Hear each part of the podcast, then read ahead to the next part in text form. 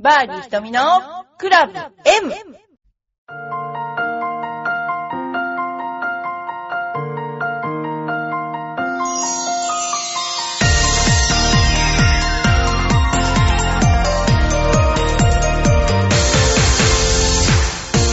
こんにちは。バーディー瞳のクラブ M です。皆さん、いかがお過ごしでしょうか、えー昨日は皆既月食で、えーわざわざみんなで皆既月食を見に行きました。それで、赤坂のところからニューオータニに行って、ニューオータニのところですね、清井町のところのちょうどいい階段みたいなところがあって、そこであのー見ました。で、ちょうどその皆既月食が始まって、あの、赤い月になって、そしたら、えーちょっと赤い月になって光ってきたら消えちゃったっていう感じなんですけれどすごくよくねあの清水谷公園っていうのがあってそこから見上げたところあのベストポジションで見えて結構フェイスブックにアップしてしまいましたあこういう時ツイッターにアップすればいいんでしょうけどあのそんなようなことで昨日は皆既月食を見に行っていました。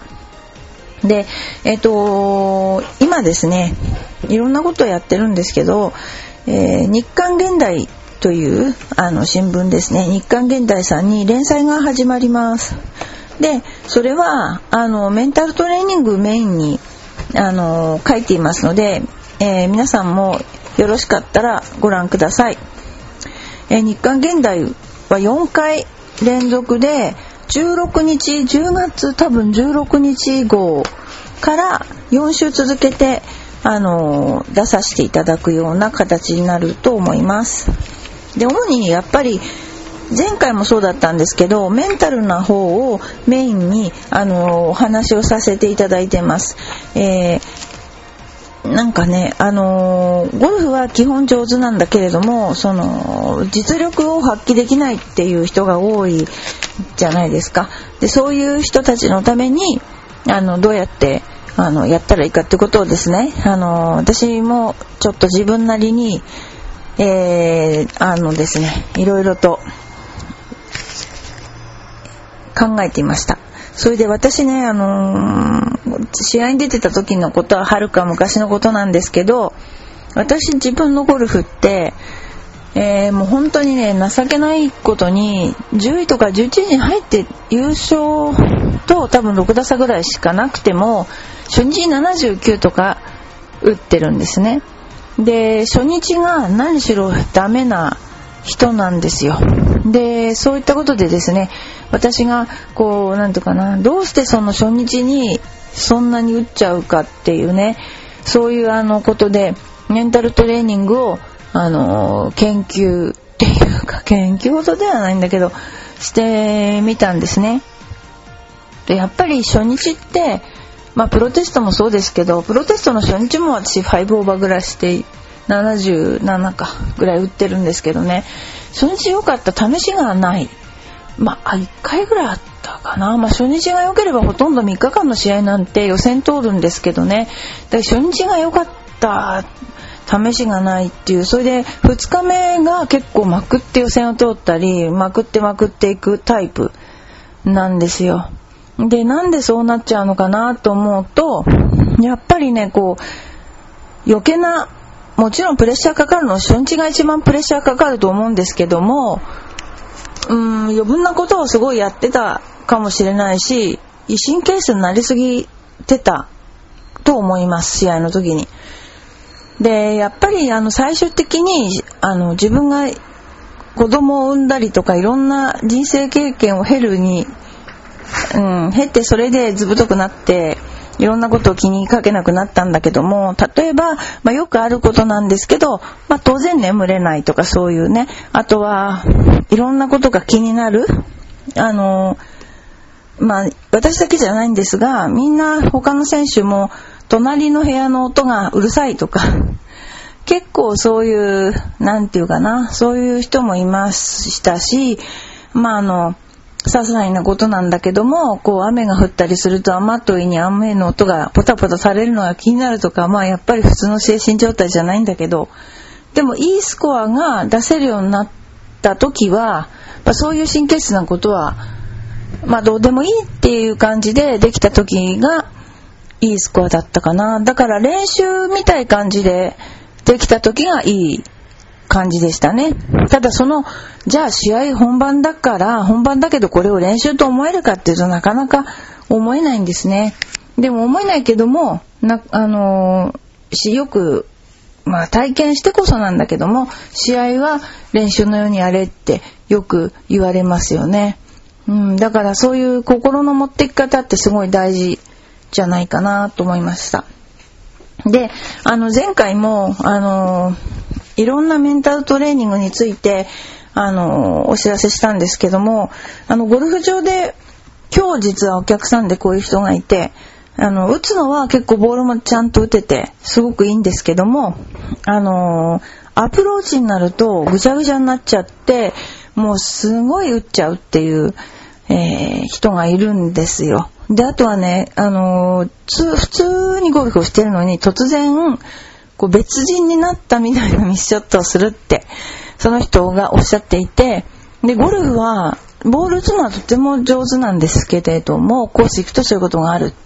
で、それは何か、どんな原因かなって話で、今日プライベートレッスンだったんですけども、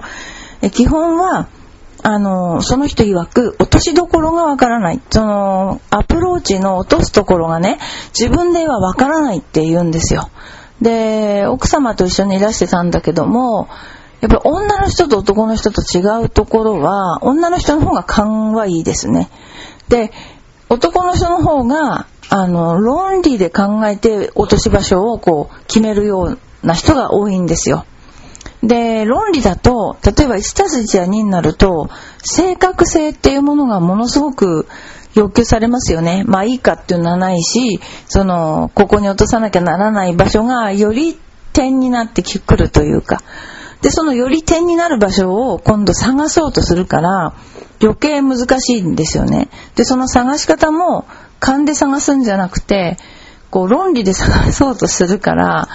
もう、わけわかんなくなってきちゃってですね、頭が混乱して、そのまま打っちゃうらしいんですね。で、それが良くないと。で、私は思うんですけど、どっちの目で見た方が、どっちの目っていうかな、論理で考えるので見るのと、勘とかイメージで考えるの、あ、見るのとどっちがいいかってそれも絶対に勘とかイメージでしか落とし場所はえー、測れないですよね。大体、あの、ピッチエンドランで半分のとこ落として半分のところに、あの、転が、半分転がっていきますよねっていう、大体大まかな数値があるんだけど、だけど、グリーンが硬かったら当然そういうわけにもいかないし、雨だったらすぐ止まっちゃうし、基本、その場によって全然シチュエーションが違いますよね。だからその落とし場所を決めるっていうのは、感ですよね。その日、例えば足の裏で感じてきた、なんていうかな、こう、感触で、そのちょっとグリーンが硬くなっちゃったなとか、芝が重いなとか、そういう感覚ですよね。で、いかに自分の勘を信じられるかっていう、そういう世界になってきちゃって、で、大体パッと見の第一印象が合ってるんですよね。合ってるんだけど、よりもっと寄らせたいと思うので、より考えてしまうんですよね。で、思考とかさ、そういう方向に行っちゃって、で、あの、かえって混乱した状況になって、で、一番まずいのは、その混乱する状況を引きずったまま打っちゃうっていうのが、やっぱミスの原因で、アプローチって私すっごい下手、もう、プロテスト受けた時に下手すぎるってみんなに言われたんですけど、なぜならアプローチあんまり練習したことなかったんで、あの、自分の育ったとこが練習場だったんで、あんまりアプローチってやったことなかったし、あまあ、先生もアプローチはいいよやんなくてって3回に1回拾えればいいとかって 言ってたのでやってなかったんですけど、で、落とし場所に落ちないのは、理由は基本的に打ち損じてることがすごく多くて、なんかこうダフっちゃったりとかトップしたり、ちゃんと打ってれば大体ほとんどそこに飛んでいく、まあほとんどですよ。飛んでいくのに打ち損じてることが多いんじゃないかなと思うんです。だからアプローチは単純にあそこのところに落とそうと思ったら、そこに打っていければいいと。もうそういうふうに考えて、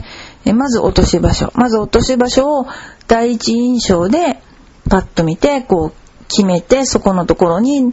思い切りよく打っていくっていうね。で、なるべく速くならないように、バックスイングが速くならないように注意して、えー、打っていくと。で、必ず、えー、2回3回行って、こう、なんていうかな、よく言う往復ビンタって言うんだけど、そういうのをやっちゃう人っていうのは、1回打ってから2回目打つまですごく慌てて早いですよね。すごく、そこに行って構えるまでが、構えて打つまでが。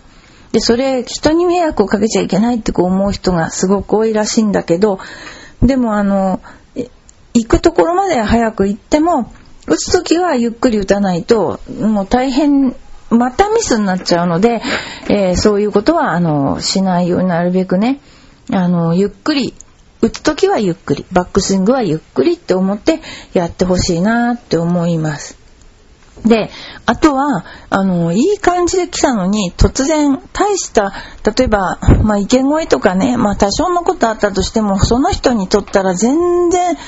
なんというかな、あの、なんない、なんなくできる、えー、ショットなのに、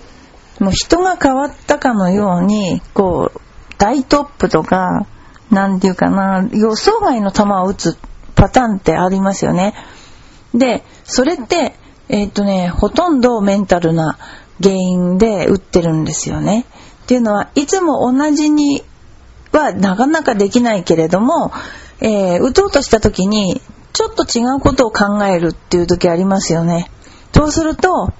ちょっと違ったことを考えて、もうちょっとうまく打とうとか、あのー、考えると、すべてのタイミングが狂いますよね。で、すべてのタイミングが来ると同時に考えながらやりすぎちゃうから集中してないんですよね。で、それでもうゴルフって1センチ違うと当たらないっていうくらいこう集中力が必要なスポーツなんですけども、もうフェースに当たんないで、もうゴロみたいなもう考えられないような球を打っちゃう。それ体の感覚がゼロになっちゃうからなんですよね。なかなかでも今、あのー、昔だったら、原始人だったら、脳で考える論理を的に考えるっていうのが逆に少なかったかもしれないけど、今はもう全て論理的に考えてコントロールしようとしちゃうから、だから自分の体をコントロールするときに、やっぱりあの、なんていうの？こう、ゲージみたいな感じで、こう自分の体を考えちゃうと、考えてしまうと、これが集中力を欠くという意味で、あの、ミスっちゃいますよね。なんかそう、ゴルフってだからすっごく現代人にマッチしたスポーツっていうかね、信じられないものを信じて、それに自分を全て放り投げて、要するにわけわかんない、何にもないっていう状況、結果に期待しないっていう状況に自分を放り投げるっていうのは、恐怖以外のないものでもないっていうかね。でも逆にそれが投げられちゃうと、練習を裏切らないじゃないですけども、オートマチックに自分のスイングができるんですよね。それを一日でも早く自分が理解っていうか分かったら体験したらああなるほどねこうやってやるのが一番自分はベストが尽くせるんだっていうのが分かると思うんですよ。あとはあのゴルフってラウンド中長いじゃないですか。とすると打つ時間短いんですけども歩いてる時間が一番際どいっていうかな歩いてる時間に考えることがものすごく大事になりますよね。でその辺のところもね、あのー、歩いてる時に、次のショットが、もう本当に、なんていうの？あのー、おはようございますっていうようなフレッシュな気持ちで打てるように、えー、引きずらないで、最高の集中力で打てるように、あの、していけるような歩き方が大事だと思いますよね。逆にこう、なんよく言う、あの、調子が悪いとしょげて、下向いて歩いたりとかする、ね、パターンありますけども、でも、そういう時でも、体だけ、歩き方だけはさっそうと歩くとかね。どっちが先かわかりませんけど、そういうふりをすると、そういう風になる。結局、パターンなんかでも、あの、入らないんじゃないかなって気配を感じる人っていうのはやっぱ入らないですよね。入らなくてもなんとなく自信持ってる人はいつかこの人入るんじゃないかなっていうそんなことも思うし例えばそのショットなんかでも、えー、なんだこいつっていうぐらい振り回す人がいたとしてですよ、プロでね。そしたら、あの、作戦じゃないんだけど、そういう人がいたら、例えばすごい狭いホールでも、なんか何も考えないで振ってるみたいに、もう気持ちよく振っちゃう人がいたらですよ。だから末恐ろしい人だなと、末恐ろしい選手だなと思いませんか？で、私はその作戦でプロに入った時に、そういうわけじゃないんだけど、すっごいスイング早かったんですよ。で、要するに反射的に打つっていうことをものすごく自分でやっていて、まあそれには練習をしないとなかなかできないんですが、あの、反射的に打つっていうのは、まあスイング速くなりすぎるっていうちょっと難点はあるんですけどもね、旗から見ると、何この人、どうしてこんなボール引っ叩くんですかっていうような感じになるわけ。そうすると、いやなんか恐れを知らないんじゃないのとか不安ってないんじゃないのってまあ旗見えますよね。そうするとなんとなく威圧感というかそういうプレッシャーを相手に与えるような感じ。まあいろいろありますよね。それと逆に言ったらすごいゆったりしたスイングとかペースが狂わないスイングっていうのも恐ろしいですよね。だから何かその心理戦ですから全てもうゴルフのねスコアというのは心理戦なのでだからまああのそういうことをねあの分かって気をつけるといいかなと思うしあともう一つはあの日常生活ですよね日常生活で、まあ、車の運転をする人だと車の運転だけは性格を隠せないってよく言いますけどゴルフもそうなんですけどもやっぱり日常生活もったりゆったりした人はゴルフももったりゆったりどうしてもなるし決断がちょっと鈍っちゃう人は決断力も当然なくなりますよね。だからそういった意味で日常的にこう決断をなるべく早くするとか、あともう一つは今異色の選手、なんて言ったかな、あの、韓国の選手で、ノートは一切つけないという選手が出てきましたよね。で、これって昔のまさにゴルフ。で、私たちはその、うん、樋口えー、久子選手の時代からその、えー、いろんなノートをつけるという癖というかそういうのがアメリカではそうなんだって言って教わってる反面なんだプロでしょってその一回見ただけでコースを覚えられないんだったらやめればって言われてた時代だったんですよね。だからそのなんていうか両極端じゃないんだけど両極端に走るのはいけないと思うけどこう見た瞬間に何番でどう打つっていうのが分かるっていうのがやっぱりプロだと思っていて、えー、ですからプレーが早かったわけですよね。こう勘を優先して。昔のプレーは本当に早かったです。女子プロも男子プロも。全体的にもったりしてきたのはやっぱりアメリカのゴルフ事情を知ってからアメリカ人はとてもゆっくりですよね。まあ日常的にもゆっくりな人が多い。日本人はせっかちが多いですよね。昔ね。だから混ざって、今どっちかっていうとアメリカ的、ヨーロッパ的な感じ生活習慣から見てもそうですよね。そういうプレイヤーが増えてきたということですね。で、あのー、どっちがいいどっちが悪いじゃないんですけど、勘を養うには早い方がいいですよね。やっぱり見て、こうだと思ってこのクラブ持って打つと。そういうのを勘を養うゴルフ。一遍私もそういう意味で、じゃあどうやったら、どっちの方がスコアがいいのかなっていうの、いろんなことをね、あの、生徒さんを通じてやってみたり、自分がやってみたりしたんですよ。例えば、アプローチなんかでも、いろんな難しい状況とかもありますけれども、例えばコースに行って、えー、その現場に来た時に素振りをしないで打ってみるとかね。それからあとは、まあいろいろやりましたよ。あのー、これはジュニアですけども、ハーフセット以下、もう3本ぐらいしかクラブを持たせないで、ラウンドして、本当にフルセット持たせた時とどれだけ違うか。で、うん、要するにいろんなことして打ちますからね、5番アイアンぐらいでバンカーショット持ったりするので、すごくこう器用になるんですよね。で、大してスコアも変わらないっていうことがみんなわかる。っていうことは悩まなくていいことも悩んでるじゃないかなと思いますよね。ね、私なんかも高校3年までハーフセットで、そのハーフセットっていうのは昔のハーフセットっていうのは恐ろしくて、ドライバースプーンも木ですよ。で私の頃はアルミシャフトだったんですよ。で、えー、小学校5年の時、10歳の時に買ってもらったのを高校3年まで使ってたから、えー、かなり重いです。ミズノのクラブ。で、えーっとね、えースペックが3、5、7、3度パターかなんかだったの。で、ドライバースプーン、5番アウトとかないんですよ。で、それで試合に出てたって感じ。だからね、その間のクラブの番手ってどうやって打ったかわからないし、教わってゴルフ教わってないので、まあなんか短く持って打ってたんじゃないかなっていうような感じですよね。あと、自分のメンバーだったコースが異様な斜面のあるコースで大相模っていうもうコースなんですけどね、私はそこのコースを回って、あの、斜面の打ち方っていうのは誰にも教わらないけど、すごい上手くなりました。そんなような経験がありますね。教わるよりも慣れた方がいいっていうのはまさに斜面かなと思いますね。そんなことで、あのーまあ、メンタルな部分がすごくゴルフには大きいということで、え今日はお話をさせていただきました。えーバーディーひたみのクラブ M 今度連載もメンタルで行ってみたいと思いますので、よろしくお願いします。それでは、さようなら。